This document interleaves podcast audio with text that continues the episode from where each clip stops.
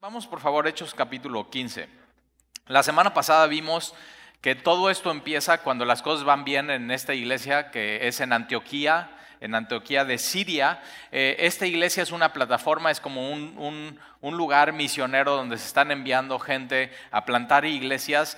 el primer viaje misionero de Pablo y Bernabé salen de esta ciudad y alcanzan, alcanzan diferentes, eh, diferentes ciudades, eh, Listra, Iconio, Derbe, Antioquía de Pisida.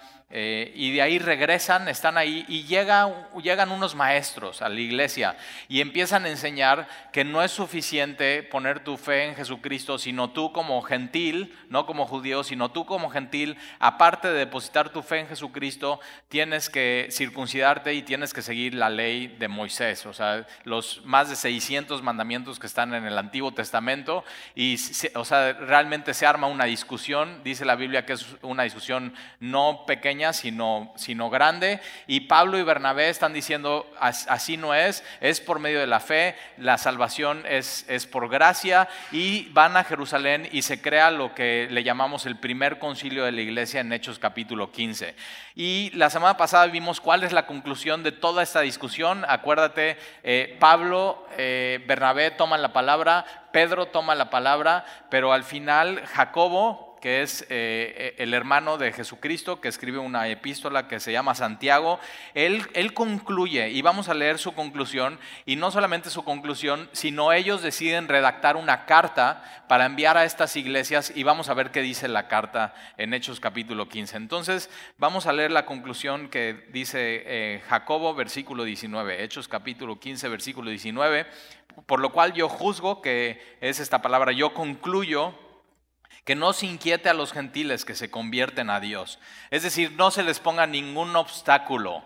Cualquier persona puede venir a, Dios por medio de Jesucristo. La salvación no es por obras, no es, para ser salvo no tienes que creer en Jesucristo, más aparte hacer una serie de cosas, sino simplemente es por gracia, es un regalo de Dios. Lo único que tienes que hacer es creer en Jesucristo como tu Señor y tu Salvador. Esa es la conclusión del primer concilio. Pero mira lo que dice, que no se inquiete a los gentiles que se convierten a Dios. Y siempre eh, lo más importante no es que una persona se convierta a una religión.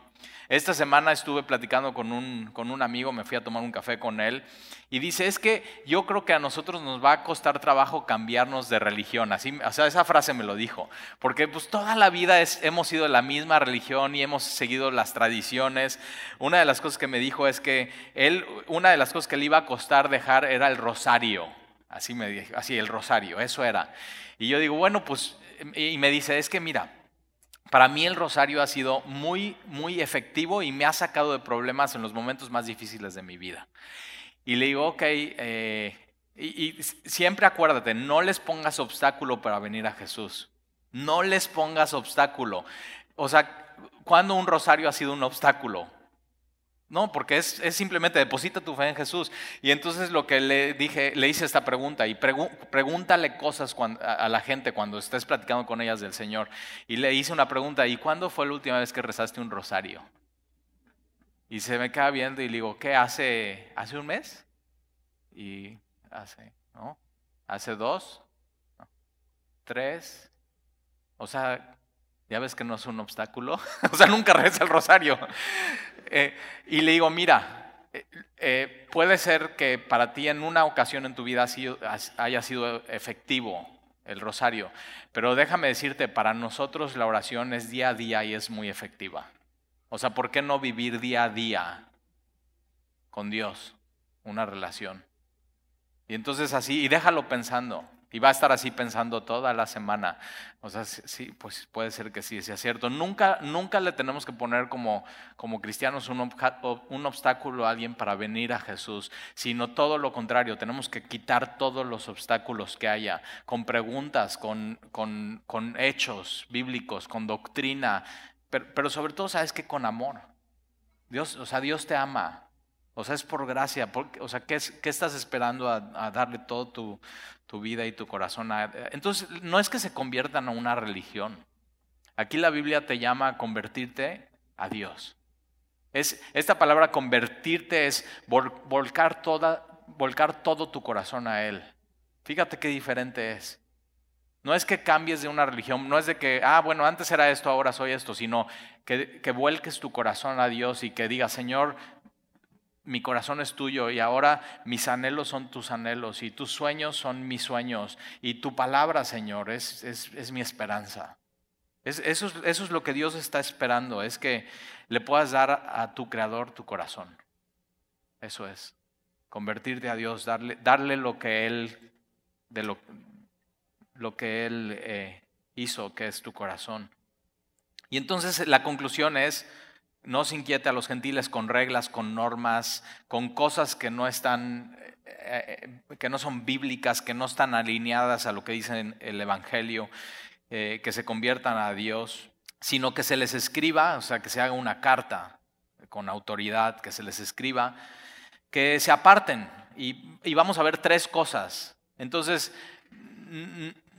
no se inquiete a ellos, la salvación solamente es por fe y por gracia, pero hay tres cosas que les vamos a dar una recomendación, que no son una ley, que no son una, una, norma, que no lo está diciendo que tienes que hacer esto para ser salvo, sino es, no es una ley mayor que la ley de Moisés, es, es una ley que es la ley del amor.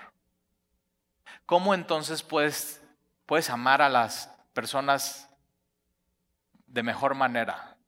Y, vamos a ver cómo, cómo, este capítulo lo enseña de una manera muy clara. Y que se les escriba que se aparten de las contaminaciones de los ídolos, y ahorita vamos a explicar cada una de estas cuáles son, de fornicación, que es inmoralidad sexual, de ahogado, que es esta palabra de un animal estrangulado, y ahorita vas a ver por qué, y de sangre. Eh, Dos de, las, de estas cosas están hablando de comida, que es comida sacrificada a ídolos, que en este tiempo eso es lo que se hacía. Tú ibas a un templo pagano donde se idolatraba a, Zeus o a Hermes, y entonces tú llevabas eh, un sacrificio, un animal, eh, mataban al animal y tú ponías esta comida en los ídolos y te ibas a tu casa, pero entonces los ministros de ese templo, pues tomaban esta, esta, carne de los ídolos y tenían afuera del templo una, una, tienda, una carnicería y vendían la carne. Entonces cualquiera que, que, era de, de, esa ciudad podía ir a comprar esa carnicería, llevar la carne a su casa y cocinarla y comerla. Y, vamos a ver, aquí está diciendo, ¿sabes qué? Mejor abstente de estas cosas. Y ahorita vamos a ver por qué. De sangre, bueno, eh, ¿alguna vez has comido eh, sangre? no tomado, o sea, tomado qué asco. Pero morcilla nunca ha sido una, un asado, y, o sea, eso es morcilla, es, es sangre ¿No sabías? Ok, morcilla, eso negro, es sangre coagulada asada. Mi recomendación es no lo comas ni lo pruebes, a mí no me gusta nada. Pero hay gente que le gusta.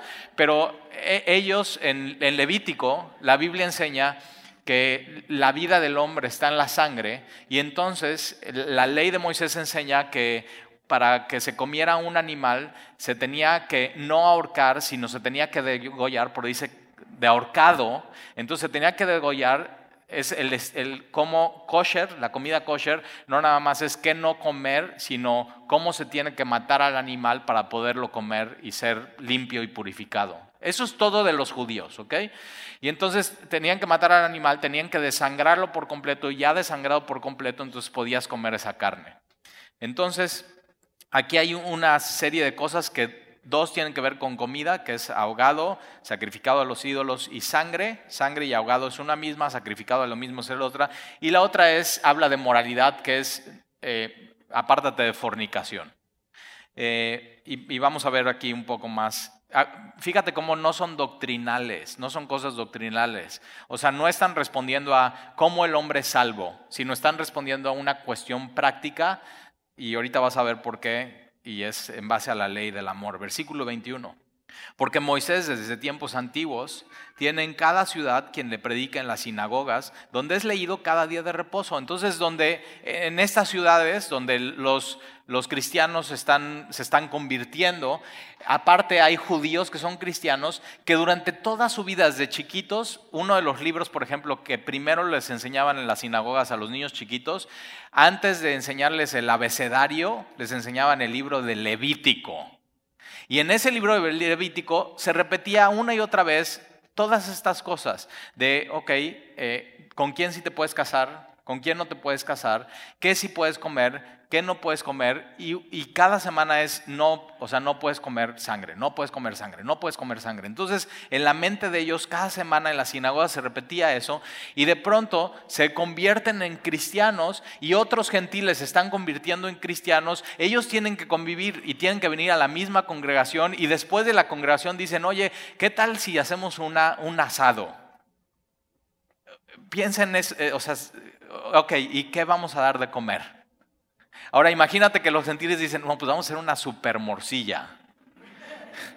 Y los judíos durante cada semana, durante toda su vida están, no podemos comer morcilla, no podemos comer morcilla, ¿no? Y de pronto llegan al asado y hay un choque entre ellos y tiene que ver con armonía, tiene que ver con amor. ¿Cómo en medio de la congregación puede haber armonía y pueden preferirse unos a otros y no decir, no, pues yo tengo la libertad de comer lo que sea. Entonces, te voy a invitar a comer, pero tú te vas a adecuar a lo que yo como y no, no yo a ti. Y lo vas a entender muy bien así. Mi esposa Sandy, eh, que odia que hable de ella en las, en las prédicas, pero ni modo, no come carne. Y entonces en mi casa nunca hay carne. Nunca hay carne. Por eso cuando salgo a restaurantes siempre pido carne. O sea, y Alexia, mi hija, tampoco come carne, pero mis dos hijos sí comen carne. Entonces siempre que salimos carnívoros, así, una carne y jugosa. Y eh, entonces, eh, ¿qué, es lo que, ¿qué es lo que pasa cuando tenemos que decidir a qué restaurante ir a comer los domingos? Si fuera por mí, por mis hijos, escogeríamos las espadas. O sea, carne tras carne tras carne, y ya sabes, le pones el semáforo, ¿no? Rojo o verde. Verde sigue trayendo, sigue trayendo, sigue trayendo y carne. Y entonces cada dos minutos llega un cuate con una espada, la pone en tu mesa, los pedazos de carne, así casi casi se ve el animal, con una, con super cuchillo y, y están así, te cortan. No, más, más, otra vez. Y picaña, si es picaña, más. O sea, más. Ok, mi esposa no soporta la carne, no quiere oler la carne, no le gusta la carne y no le gusta pensar que eh, fue un animal, una vaca. Por eso no vamos a ese lugar. Te voy a decir por qué. No es porque es una ley y estamos, o sea, la ley de Levítico dice eso, sino, sino es por amor. Ella no estaría contenta ahí, ella no es, y entonces decidimos eso. Y la, ley del amor es lo que está enseñando la iglesia primitiva. Cómo se lleva una persona con otra. Y empieza a aplicar esto en tu matrimonio. Empieza a aplicar esto en tu ministerio. Empieza a aplicar esto con tus hijos. Empieza a aplicar esto en tu empresa. La ley del amor es una ley superior a la que está escrita. Y entonces eh, Jacobo está diciendo, esto es algo práctico. Y el cristianismo lo que me encanta es que es algo tremendamente práctico, que lo puedes practicar día con día en, en, toda tu vida. Y entonces, versículo 22, entonces pareció bien a los apóstoles y a los ancianos con toda la iglesia. Se ponen de acuerdo y dicen 100% de acuerdo. 100% de acuerdo. ¿No te encanta esto? O sea, que hay armonía. Ahora, hoy en día, poner de, ¿Nunca has ido a una, a, una, a una junta de condóminos? A ver, ponnos de acuerdo en algo. O sea, uno opina una cosa, otro opina, la verdad de uno es la, mentira del otro, la mentira del otro es la verdad del otro. Pero fíjate qué hermoso, una iglesia llena del Espíritu de pronto se pueden poner de acuerdo en estas cosas. Cuando la ley del amor es superior, de pronto es muy lógico y dice, sí, sí, cierto. Y, es el Espíritu obrando en medio de la iglesia, en medio de los que se han convertido a Dios, le han dado su corazón a Dios. Y entonces eh, pareció bien a los apóstoles, a los ancianos, a los pastores y a toda la iglesia, toda la iglesia.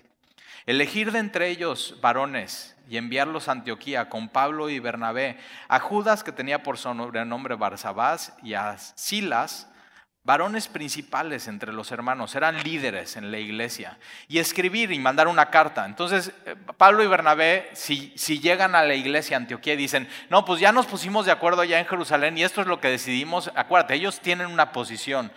Estos hombres que vienen de Judea tienen otra posición. Entonces, algo muy sabio es, no vamos a mandar a ellos solos con la posición, si vamos a mandar a líderes que van a representar ambos lados y que van a decidir, ok, esto es lo que decidimos. Gente es simplemente parcial, que puedan confiar en ellos.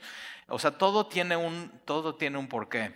mucha sabiduría en estos, en estos capítulos. Y entonces, y escribir por, versículo 23, y escribir por conducto de ellos, los apóstoles y los ancianos y los hermanos, a los hermanos de entre los gentiles que están en Antioquía, en Siria, en Sicilia, salud. Fíjate cómo esta carta va dirigida a los gentiles y no los judíos, y va dirigida a la, a la, iglesia que está en Antioquía, en Siria y en Sicilia, que eran iglesias donde había por un lado judíos que se habían convertido al cristianismo y por otro lado había gentiles que se habían convertido al cristianismo. Los dos ya quedó claro en Hechos capítulo 15 que se convierten de la misma manera, no es por ninguna ley de Moisés, sino es por la gracia del Señor Jesucristo. Ambos es el mismo camino. Jesús es el camino, la verdad y la vida. Nadie puede ir al Padre si no es por medio de Él. Entonces eso queda claro. No, es, no podemos aplicar esta carta a nuestra iglesia. Te voy a decir por qué. No podemos aplicar esta carta tal como, o sea, porque si yo te digo, ok, nadie de los de aquí esta semana, ¿qué semana de carnaval, puede comer o sea, ahogado? Y dices, o sea, ¿cómo? ¿Tortas ahogadas? O sea, ¿sí me entiendes? No, no tiene, tiene que ver con ellos en ese tiempo en específico. ¿Por qué? Porque hoy iglesias como la de nosotros no, no, hay, no, hay, no hay judíos que estén diciendo, no, pues yo durante toda mi vida, sábado tras sábado, fui a la sinagoga y tengo este pensamiento y entonces, o sea, no hay, no hay eso. Pero lo que sí podemos hacer es sacar los principios bíblicos de cómo podemos eh, tener armonía en la iglesia y sobre todo cómo alguien puede ser salvo, muy importante. Y entonces viene esta carta y dice a, los gentiles que están en Antioquía, en Siria y en Sicilia, eh, eh, salud. Versículo 24, por cuanto hemos oído que algunos que han salido de nosotros, de Judea, a los cuales no dimos orden, están diciendo, esto que les llegaron a enseñar, nosotros no los mandamos, es una enseñanza no autorizada por nosotros como líderes, no va de acuerdo con el Espíritu Santo, con la palabra y con la doctrina de los apóstoles. Entonces dejan muy claro, y tienes que saber que hoy en nuestra ciudad, que esto se aplica a nosotros, hay muchas enseñanzas que no son enseñanzas bíblicas, que no están de acuerdo a lo que el Espíritu Santo enseña, sobre todo lo que el Espíritu Santo inspiró en las escrituras, no están alineados con la palabra de Dios y no es la doctrina de los apóstoles. Y tenemos que tener cuidado. Hoy sigue, sigue habiendo muchas enseñanzas así. Y entonces la carta dice, por cuanto hemos oído que algunos que han salido de nosotros, a los cuales no dimos orden, os han inquietado con palabras, perturbando vuestras almas mandando circuncidados y guardar la ley. Era una perturbación porque ellos en la iglesia habían eh, tenido el evangelio puro que es por gracia eres salvo por medio de la fe, esto no es de ustedes, es don de Dios, no por obras, no es por hacer nada, algo para que nadie se gloríe. Y de pronto estos con muchas palabras, cuidado, con muchas palabras, llegan a perturbar diciendo, no, mira, no es suficiente. Aparte de Jesús y poner tu esperanza en Él, tienes que hacer ciertas cosas. Y entonces a poner obstáculos. Y tenemos que tener mucho cuidado con ese tipo de enseñanzas. Y entonces eh, nos ha parecido bien, habiendo llegado a un acuerdo, elegir varones y enviarlos a vosotros con nuestros, nuestros amados Bernabé y Pablo. Y me encanta porque si te das cuenta, estos hombres no autorizados que llegan a enseñar algo que no es que, no está alineado al Espíritu Santo, nunca se dice el nombre de ellos. Dice, son unos hermanos de Judea. Eso es mucha gracia. Lo que nos da a entender el texto que estos hermanos de Judea, al ver lo que estaba pasando, se someten a lo que dice la iglesia y las autoridades, el concilio, la palabra y el espíritu, y entonces están de acuerdo también con ello. Y no se menciona nombre de ellos, pero de pronto esta carta como que les lanza una flor a nuestro amado Bernabé y Pablo. Y nuestro amado Bernabé y Pablo, versículo 26, hombres que han expuesto su vida por el nombre de nuestro Señor Jesucristo. Versículo 27, así que enviamos a Judas y a Silas los cuales también de palabra os harán saber lo mismo, no solamente por carta, sino por palabra, versículo 28, porque ha parecido bien al Espíritu Santo y a nosotros. O sea, me encanta cómo pueden decir eso con una... Ha parecido bien al Espíritu Santo, porque el Espíritu Santo siempre va a ir alineado con lo que dice la Biblia. ¿Tú puedes decir eso de tu vida? O sea, yo estoy viviendo mi vida y estoy tomando las decisiones en mi vida y lo que estoy haciendo le ha parecido bien al Espíritu Santo? ¿O no está alineado a lo que dice el Espíritu Santo y lo que dice la Biblia y lo que dice la doctrina? Pero aquí ellos están claros y ha parecido bien. Nosotros cuando tomamos decisiones en semilla, estamos orando, estamos buscando a Dios, estamos buscando en su palabra y al final eh, decimos eso, bueno, nos ha parecido bien y al Espíritu Santo también. O sea, como estamos tratando de alinearnos con lo que dice el Espíritu Santo y lo, que nos está mostrando y lo que viene para, para la iglesia. Y ellos pueden decir esto con toda autoridad, porque nos ha parecido bien al Espíritu Santo y a nosotros no imponernos ninguna carga. Ahora imagínate cuando están leyendo esta carta. Ah, nos ha parecido bien a nosotros y al Espíritu Santo, gentiles, no imponerles ninguna carga. Entonces sí podemos comer, sí, sí puedes comer. Entonces, sí, sí, también. O sea, entonces tenemos la libertad. Sí, sí, sí, sí tienes esa libertad. Pero siempre tu libertad tiene que ir de la mano con un supremo amor por los demás. Con un supremo amor por los demás. Entonces nuestra libertad nunca tiene que ser para pecar o para ir contra los demás o para ofender a alguien. Nuestra libertad es una libertad para amar.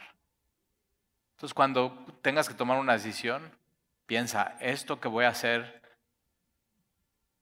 con esta decisión estoy amando a Dios.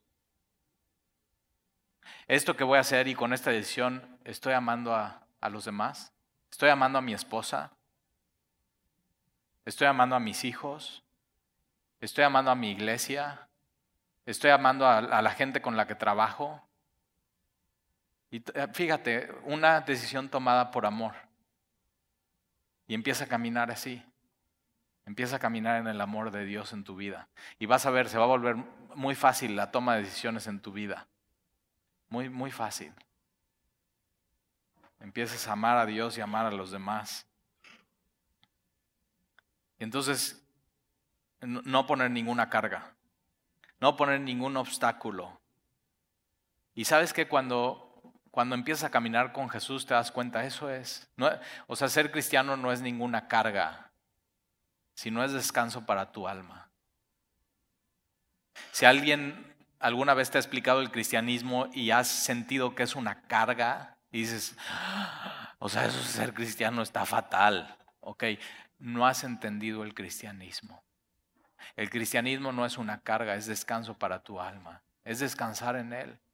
Es darle tu corazón y entregarle tu corazón a aquel que te creó y confiar en Él. Que Él está contigo, que Él es todopoderoso, que Él siempre es fiel, que Él nunca te abandona. Y simplemente caminar así, caminar con Dios en estas verdades. Dicen, no, ninguna carga.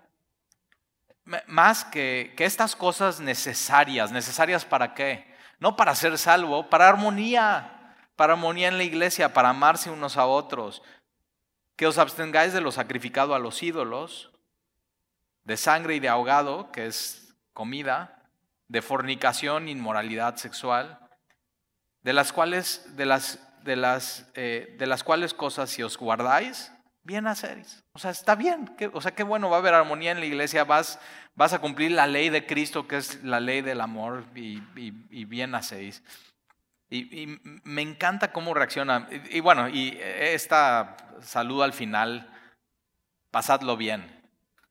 Y me encanta eso, cómo termina así. Una carta de los líderes de la iglesia dicen, bueno, con esto, con estas noticias, pásenla bien. Y no el cristianismo es eso. O sea, realmente disfrutar tu vida, saber que estás bien con Dios, saber que no tienes ningún obstáculo, saber que Él te ama y te ha perdonado. Es, una vida llena de, gozo y de paz y es una vida plena. Y entonces, así, una carta corta, pero es una carta concisa, si te das cuenta, no, no, contiene, no contiene ningún choro así a lo que va. La salvación no es por obras, es por gracia. Y la ley no es la ley de Moisés, tiene que ser la ley de Cristo, la ley del amor. Vivan su vida así. Si viven su vida así, la van a pasar bien. Versículo 30. Así pues, los que fueron enviados descendieron a Antioquía y reunieron a la congregación, entregaron la carta y habiendo leído, o sea, te imaginas como ya llegó la carta de Jerusalén del concilio. O sea, yo creo que fue uno de los días más llenos en la iglesia en Antioquía. O sea, queremos saber qué dice la carta, porque ellos están, o sea, entonces ¿somos salvos o no somos salvos? ¿Somos salvos o no somos salvos? Y llega la carta, aclara todo y mira lo que sucede, se regocijaron. Cuando entendemos y recordamos que nuestra salvación no es por obras y es por gracia, nos da mucho gozo. Decimos, qué bueno, Señor, gracias. O sea, te amamos. Y no solamente nos regocijamos, sino nos da mucha consolación. Esta palabra consolación aquí es es fortaleza. O sea, nos fortalece. Cuando, recordamos eso, no es por obras, es por gracia. La ley que tenemos que seguir es la ley mayor que es el amor de Cristo. Nos da mucho gozo, nos da mucho consuelo y eso es el efecto de la gracia en nuestras vidas. Gozo y consolación. Y Judas, versículo 32, y Judas y Silas, con ellos también eh, eh, como ellos también eran profetas, consolaron y confirmaron a los hermanos con abundancia de palabras. Y pasan, fíjate cómo estos hermanos que vienen de Judea, con muchas palabras inquietan a los hermanos. Y estos hombres que son profetas, con palabras, abundancia de palabras, consuelan y fortalecen a los hermanos. Cuando estás alineado al Espíritu Santo, lo que tú hables esto va a ser. Va a consolar y va a fortalecer y va a animar. Cuando no estás alineado al Espíritu Santo, vas a incomodar y vas a inquietar a las personas. Por eso es tan importante estar, estar alineados con el Espíritu Santo. Versículo 33. Y pasando algún tiempo ahí, fueron despedidos en paz por los hermanos para volver a aquellos que les habían enviado. Masilas le pareció bien el quedarse ahí Ahora no sabemos por qué le parece bien, igual le encanta la iglesia y dice, oye, qué bonita iglesia, yo me voy a quedar aquí, cantan re bien. O sea, no sé, o sea, algo, algo le llama la atención de la iglesia, pero lo que vamos a ver más adelante es que Dios tenía un plan para Silas. Y a veces así pasa en nuestra vida, como que tomas una decisión y no sabes bien por qué, pero Dios ya sabe por qué. Y te va a mostrar, o sea, nada más es cuestión de seguir caminando con Dios para que te des cuenta, ya sé por qué. Ya sé por qué, ya sé por qué me sucedió esto. Y Silas le pareció bien el quedarse ahí. Dios tenía un plan, Dios ya sabía qué venía en los siguientes versículos. Y tienes que saber esto. Dios es soberano, Dios ya sabe lo que viene en los, siguientes versículos de tu vida. Y, y puedes estar tranquilo y confiado en Él. Y versículo 35, y Pablo y Bernabé continuaron en Antioquía enseñando la palabra del Señor y anunciando el Evangelio con otros muchos. Versículo 36, y después de algunos días, no sabemos cuántos, pero seguramente muchos días, Pablo le dijo a Bernabé, volvamos a visitar a los hermanos en todas las ciudades en que hemos anunciado la palabra del Señor para ver cómo están. Acuérdate que en esos tiempos no había Facebook, no había Instagram, no iba WhatsApp. O sea, hoy en día quieres ver cómo están en Semilla Cuerna, te conectas en el Facebook Live, ya ves a mi pastor hablando y ves ahí a uno y dices, ay, mira, ahí está este. O mandas un WhatsApp y dices, ¿qué onda? ¿Cómo vas? ¿Cómo va tu caminar con el Señor? O un Instagram o un Skype. O sea, te imaginas, tú hubiera sido más fácil para ellos si tienes todas estas herramientas, pero en ese tiempo no había. Y Pablo un día se despierta y dice, oye, ¿cómo están los de Iconio? ¿Cómo están los de Derbe? ¿Cómo están los de Listra? ¿Cómo están los de Antioquía? ¿Cómo estarán los de Chipre? Entonces, fíjate, Pablo tiene este corazón no solamente para ganar almas para Cristo, sino para ver cómo están disipulándose y cómo están creciendo en el Señor. El cristianismo se trata de estas dos cosas. Uno es ganar personas para Cristo, pero no solamente dejarlas ahí, sino ver cómo están creciendo en el Señor, cómo, cómo están madurando en el Señor, cómo están tomando decisiones, cómo están en su relación con Dios, cómo cada vez es más profundo y tienen una relación más íntima con Dios. y y deciden ir, versículo 37, acuérdate que apenas pasó el primer viaje misionero y viene lo que le llamamos el segundo viaje misionero de, de Pablo, versículo 37. Y Bernabé quería que llevasen consigo a Juan, el que tenía por sobrenombre Marcos, entonces es Juan Marcos. Colosenses nos dice que es... Eh, Bernabé es tío de Juan Marcos, entonces su sobrino, hay, una, hay un vínculo ahí de familia. Y Bernabé dice, ¿sabes qué? Yo quiero llevar a, a Juan Marcos con nosotros, versículo 38, pero a Pablo no le parecía. Subraya estas dos palabras en tu Biblia. Versículo 37, Bernabé quería, versículo 38, Pablo no le parecía. Cuando has tenido algo así con alguien, o sea que Talí quería, pero a Sandy no le parecía. ¿Has tenido algo así con alguien, o sea, en, tu matrimonio? Que tú dices, no, pues yo quiero esto. Y tu esposo dice, no, pues a mí no me parece. O en tu trabajo, que tú dices, no, pues yo quiero esto. Y a la otra persona te dice, no, pues a mí no me parece. Ahora fíjate, esta no es una cuestión doctrinal. Es una cuestión de, de métodos en un segundo viaje misionero. ¿Llevamos a él o no llevamos a él? Y entonces, ¿qué hacer cuando pasa eso en tu vida? Cuando tienes un choque así, tú quieres esto, a la otra persona no le parece y ¡pum! No hay, o sea, no hay manera de arreglarse. ¿Qué haces? Bernabé quería llevar consigo a Juan, el que tenía por sobrenombre Marcos, pero a Pablo no le parecía bien llevar consigo al que se había apartado de ellos en Panfilia. Hay una historia. Juan Marcos había ido con ellos en su primer viaje misionero, llegan a Chipre, Juan Marcos por alguna razón se aparta de ellos. Ahora esta palabra apartar es, es muy fuerte en el original porque quiere decir, él desiste, él simplemente tira la toalla, deja todo así. Y entonces Pablo dice, a mí no me parece que vaya Juan Marcos, porque acuérdate, él una vez ya nos abandonó. Íbamos en nuestro primer viaje misionero y él puso en riesgo la misión. Ponte de un lado, ponte en el lado de Pablo por un momento. Y ahorita te voy a, a ver, ahorita te voy a preguntar a favor de quién estás. Y tienes que tomar una posición a favor de quién estás, de Pablo o de Bernabé. Y entonces Pablo te diría, no, es que fíjate, para ser misionero tienes que ser perseverante, tienes que saber lo que quieres y no te puedes rajar.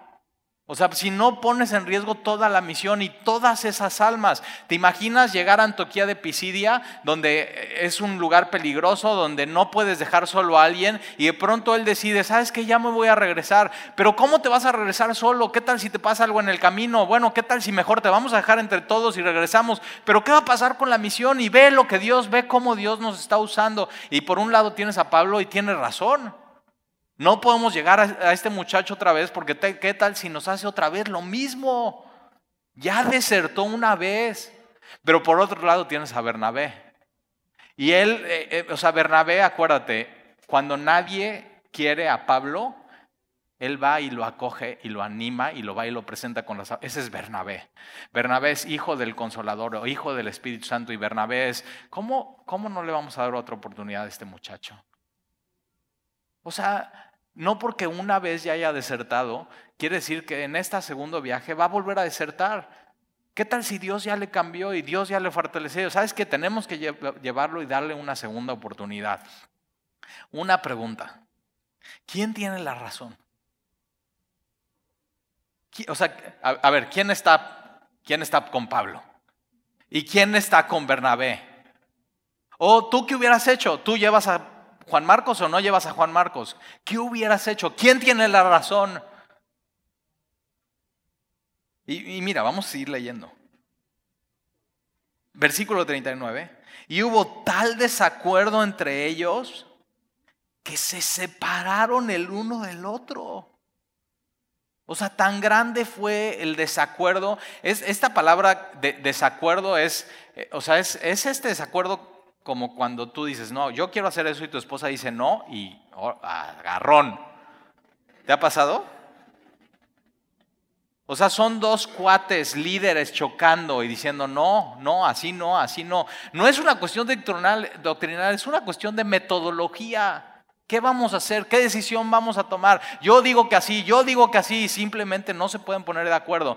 Y un buen principio bíblico es este, aún en las mejores iglesias, dos líderes pueden no estar de acuerdo en algo. Dos, aún en los mejores matrimonios. Dos esposos pueden no estar de acuerdo en algo. Aún en los mejores negocios, dos socios pueden no estar de acuerdo en, algo. Y no quiere decir que alguien tenga la razón. Pero cuando sucede esto, que no se ponen de acuerdo, yo creo que todos pierden. Todos pierden. Los dos tienen la razón. Pero al hacer lo que hacen y hacer como lo, como lo hacen, los dos están equivocados. Y, la historia de la iglesia nos los dice así. Pero entonces uno se separa del otro y Bernabé, o sea, así en, en su macho, toma a Juan Marcos, va a Chipre. ¿Por qué? Porque él era de Chipre, ¿te acuerdas? Y Pablo escoge a Silas. Silas, ¿por qué se había quedado? porque él le parece bien quedarse y no se quiere regresar. ¿Te das cuenta cómo Dios sabía que esto iba a suceder en la iglesia? A Dios no se le pasa nada, Dios ya sabía y Dios, aunque no ama estos conflictos, Dios los usa. Y Pablo escoge a Silas y sale encomendado por los hermanos a la gracia del Señor. Y pasa por Sicilia, por Siria y Sicilia, y va confirmando a las iglesias Acuérdate, Pablo no solamente quería convertidos a Dios, sino quería gente creciendo con Dios. Ahora te voy a decir por qué nadie tiene la razón. Porque más adelante, Pablo, y si lo quiere escribir, eh, Filemón 24, anota como primero en su lista y pone Marcos, hablando de Juan Marcos, Marcos, Aristarco, Demas y Lucas, mis colaboradores. Entonces, cuando sucede esto antes de su segundo viaje misionero, Pablo está diciendo, no lo llevamos, no quiero que colabore conmigo, este cuate ya desertó, es un inútil. Pero al final de su vida, Pablo dice, es mi colaborador.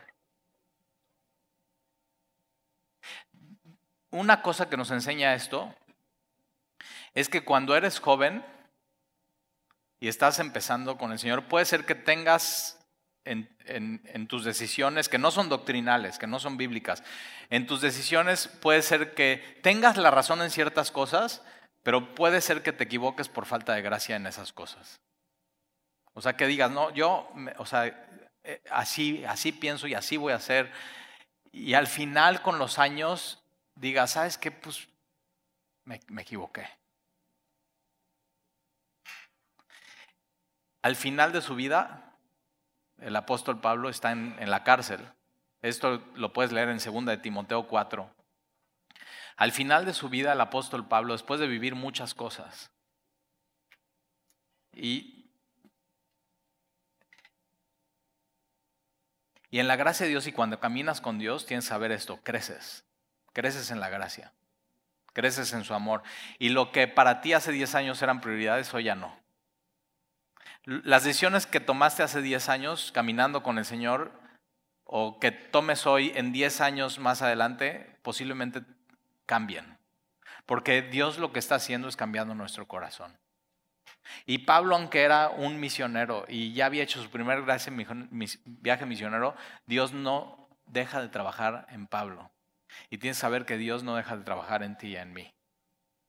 Dios va cambiando nuestro corazón y con los años van cambiando nuestras prioridades y van cambiando nuestras decisiones y sobre todo van cambiando cómo vemos a la gente. Y al final de su vida, Pablo le pide a Timoteo, estando en la cárcel, tres cosas que nos muestran las prioridades de Pablo al final de su vida. Lo, primero que le pide es su capote. Eso es su chamarra. ¿Por qué? Porque está en la cárcel y tiene frío. O sea, una prioridad para Pablo es, eh, hijo Timoteo, dejé un capote, ¿me lo puedes traer cuando vengas? La segunda cosa que le pide es, le pide sus libros. O sea, Pablo está en la cárcel y tiene mucho tiempo y al final de su vida quiere seguir aprendiendo. Al final de su vida quiere seguir aprendiendo. No importa qué edad tengas, puedes seguir aprendiendo de Dios. Y le pide los pergaminos, es decir, las escrituras. Y lo último que le pide, toma contigo a Marcos. Y tráelo contigo porque me es útil al ministerio. Hace años lo taché como un inútil. Ahora me doy cuenta que me es útil.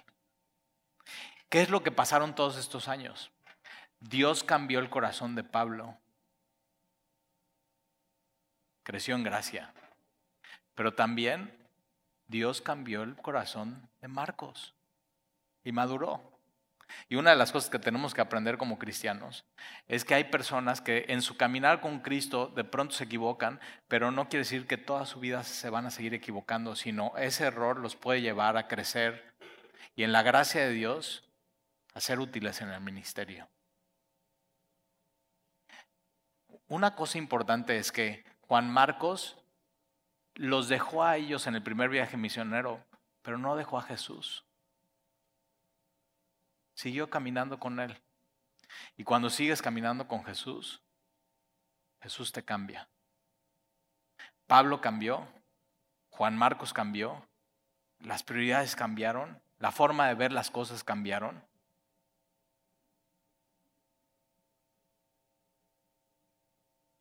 Y el final de la historia es que eh, Pedro, en su primera epístola, en el capítulo 5, versículo 13, dice, Marcos, mi hijo, le saluda. Es decir, el apóstol Pablo, el apóstol Pablo dice, este no me sirve, es inútil. Y Pedro dice, vente, te voy a disipular. Pedro le empieza a enseñar cosas a Juan Marcos y Juan Marcos las empieza a escribir sobre Jesús y es el Evangelio de Marcos. No sé tú, pero a mí me da mucha esperanza esto. Saber que dos personas, cuando tienen un problema y que pareciera verse, o sea, irreconcilable, uno, no, pues esta es mi posición, no, pues a mí no me parece, pues le haces como quieras, no, pues yo como quieras y se separan. Al final, cuando sigues caminando con Dios, te das cuenta, ah, creo que, o sea, no es que Pablo estuviera mal ni Bernabé, sino cómo lo manejamos estuvo mal. No era, una cuestión doctrinal. Por, lo doctrinal no nos movemos. O sea, solamente por gracia y por fe podemos ser salvos. Pero en, en otras cuestiones sí nos movemos. Y podemos ceder. Y podemos actuar de una manera llena de gracia. Me encanta porque la Biblia está llena de hechos, de lo que sucedió. Y dices, o sea, si a Pablo le sucedió esto y a Bernabé, ¿cómo no a mí? Y si nos pasa, ¿verdad? Entonces, ¿cómo vamos a actuar? La ley del amor. ¿Te das cuenta? Todo, o sea, tiene que ver en el capítulo. Es nos vamos a preferir unos a otros, va a haber momentos donde vamos a tener que ceder unos a otros. Va a haber momentos donde tú piensas que tu esposo así como, eh, o sea, dice, no, o sea, como Juan Marcos, es un inútil pero mira, ¿qué tal si sigues caminando tú con el Señor y dejas que Dios lo cambie a Él? Y, caminen y caminen aquí y después digas, ¿sabes qué? Es mi, es mi compañero, mi colaborador. Me ha sido muy útil en mi vida. Piénsalo, en tu matrimonio, con tus hijos, en tu trabajo, con tus amigos, con gente que ha estado contigo en el ministerio. Yo a veces pienso, o sea, yo creo que Dios dice, no, pues, o sea, yo digo, ay, este cuate, este no cuate no da una, sí. A veces piensan así los pastores, perdón. No me pasa aquí en Semilla, Veracruz. Era en Cuernavaca eso. Y un día estaba pensando así, y estaba orando y digo, ay, este cuate, ¿qué onda? Y, siento en mi corazón y, y, me viene este pensamiento, ¿no así pensará Jesús de mí a veces? o sea, ¿qué onda con tal hijo? O sea, nada más este cuate. Y no hemos recibido una gracia de parte de Él. Y la ley del amor, la ley de Cristo en nuestras vidas. Y entonces no podemos extender eso en nuestras relaciones, en nuestro matrimonio, en nuestras amistades, en nuestro trabajo.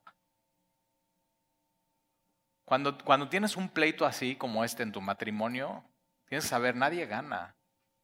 Los dos pierden. Humíllate ante Dios.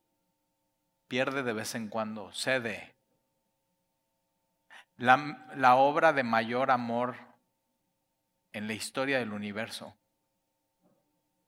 fue Jesús viniendo a despojarse y a perder todo, todo. A una cruz. Así, así nos ganó, así nos amó.